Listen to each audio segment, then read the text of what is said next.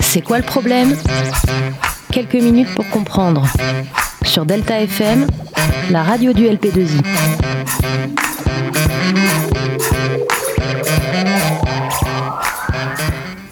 Chers auditeurs, bonjour. Vous êtes bien sur Delta FM 90.2. Aujourd'hui, nous nous retrouvons pour un nouvel épisode de l'émission C'est quoi le problème avec notre chère intervenante Romane Maillefaux. Bonjour. Alors, de quoi allez-vous nous parler aujourd'hui? Qui Quand Où Comment Pourquoi? Oula, que de questions Commençons par le commencement. Aujourd'hui, nous allons voir comment les personnages de Vercingétorix et d'Arminius, héros antiques germains, sont réutilisés par les pouvoirs en place au cours du 19e siècle. En français, ça donne. Reprenons plus simplement. Quand? Au 19e siècle. À propos de quoi? Du nationalisme. C'est un principe politique qui est né à la fin du XVIIIe siècle, consistant à légitimer l'existence d'un État-nation pour chaque peuple. C'est-à-dire que toutes les populations qui ont un sentiment d'appartenance et des points communs culturels, linguistiques ou historiques ont le droit de vivre sur le même territoire. Où? En France et en Allemagne. Qui? Du côté français, Vercingétorix, Napoléon III, la Troisième République et les Français. Du côté allemand, Arminius, Guillaume Ier et les Germains, Prussiens, Allemands. Faudrait savoir. Les Germains, les Prussiens ou les Allemands? Les trois. Le peuple qui habite à l'est du Rhin fut appelé peuple barbare, germain, durant l'Antiquité. En fait, ce sont les Romains qui leur ont donné ce nom car ils en avaient peur. Mais en réalité, ce peuple était un ensemble de petits peuples indépendants les uns des autres qui ne s'alliaient que lors des périodes de guerre intenses. Mais dans la période qui nous concerne, quelques siècles plus tard, en 1870, ces peuples décidèrent de faire la guerre à la France sous le nom d'Empire prussien. C'est ce qu'on appelle aujourd'hui le pangermanisme. Le pan quoi? Le pangermanisme, c'est un mouvement politique qui a pour objectif de rassembler les peuples d'origine germanique sous une même autorité politique, ici la Prusse. D'accord. Et donc après? Suite à la victoire de cette guerre franco-prussienne, naquit la coalition de tous ces États fédéraux, l'Allemagne. Donc ici, on ne parle pas des Germains Si? Eh bien si, car Arminius est un héros antique germain. Comme Vercingétorix? Exactement. Ils sont d'ailleurs le reflet l'un de l'autre et ont une histoire surprenamment miroitante. C'est-à-dire? Leur naissance, par exemple. Vercingétorix est né au 1er siècle avant Jésus-Christ. Arminius aussi. Vercingétorix est chef de la coalition gauloise pour les guerres contre les Romains. Arminius était chef de la guerre contre les Romains. Après sa mort, Vercingétorix est tombé dans l'oubli. Arminius aussi. Au XVIIe siècle, on prend l'exemple de Vercingétorix dans de nombreux livres. Pour Arminius aussi. Je crois que j'ai compris. Par exemple, pendant le printemps des peuples, Vercingétorix sert de symbole nationaliste. Arminius aussi? Dans la deuxième moitié du XIXe siècle, on érige une statue pour Vercingétorix. Pour Arminius aussi? En moins 52, Vercingétorix a perdu une bataille contre les Romains. Arminius aussi. Et non, contrairement à son reflet gaulois, Hermann le Chérusque, comme il est aussi appelé, n'a jamais perdu de bataille contre les Romains.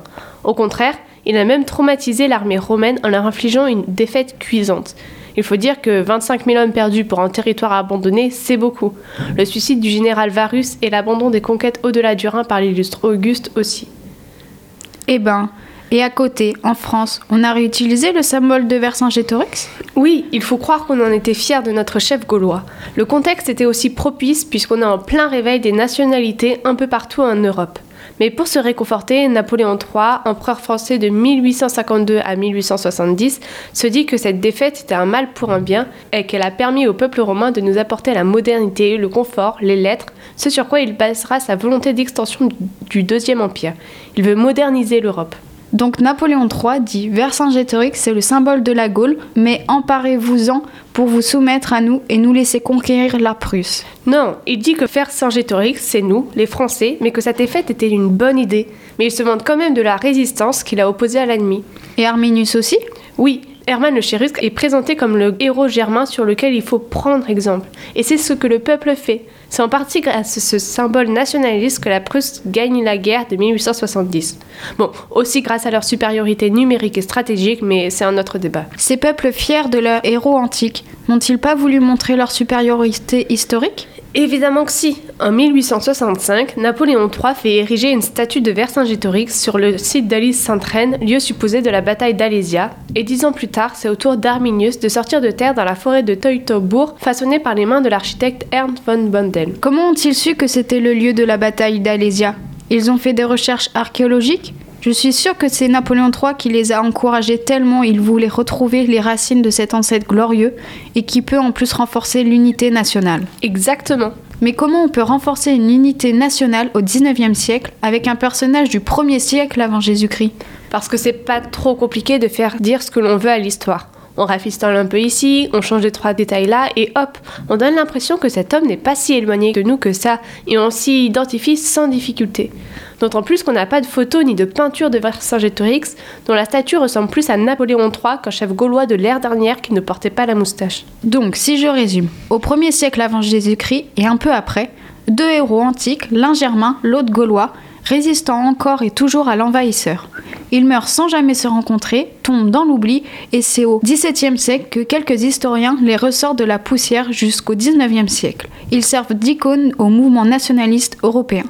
De son côté, Napoléon fait ériger une statue à l'effigie de Vercingétorix à Élise Sainte-Reine et Guillaume Ier une statue d'Arminius, alias Hermann, le chérux de l'autre côté du Rhin en 1875. Exactement.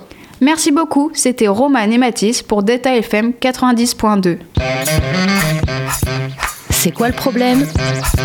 Quelques minutes pour comprendre. Sur Delta FM, la radio du LP2I.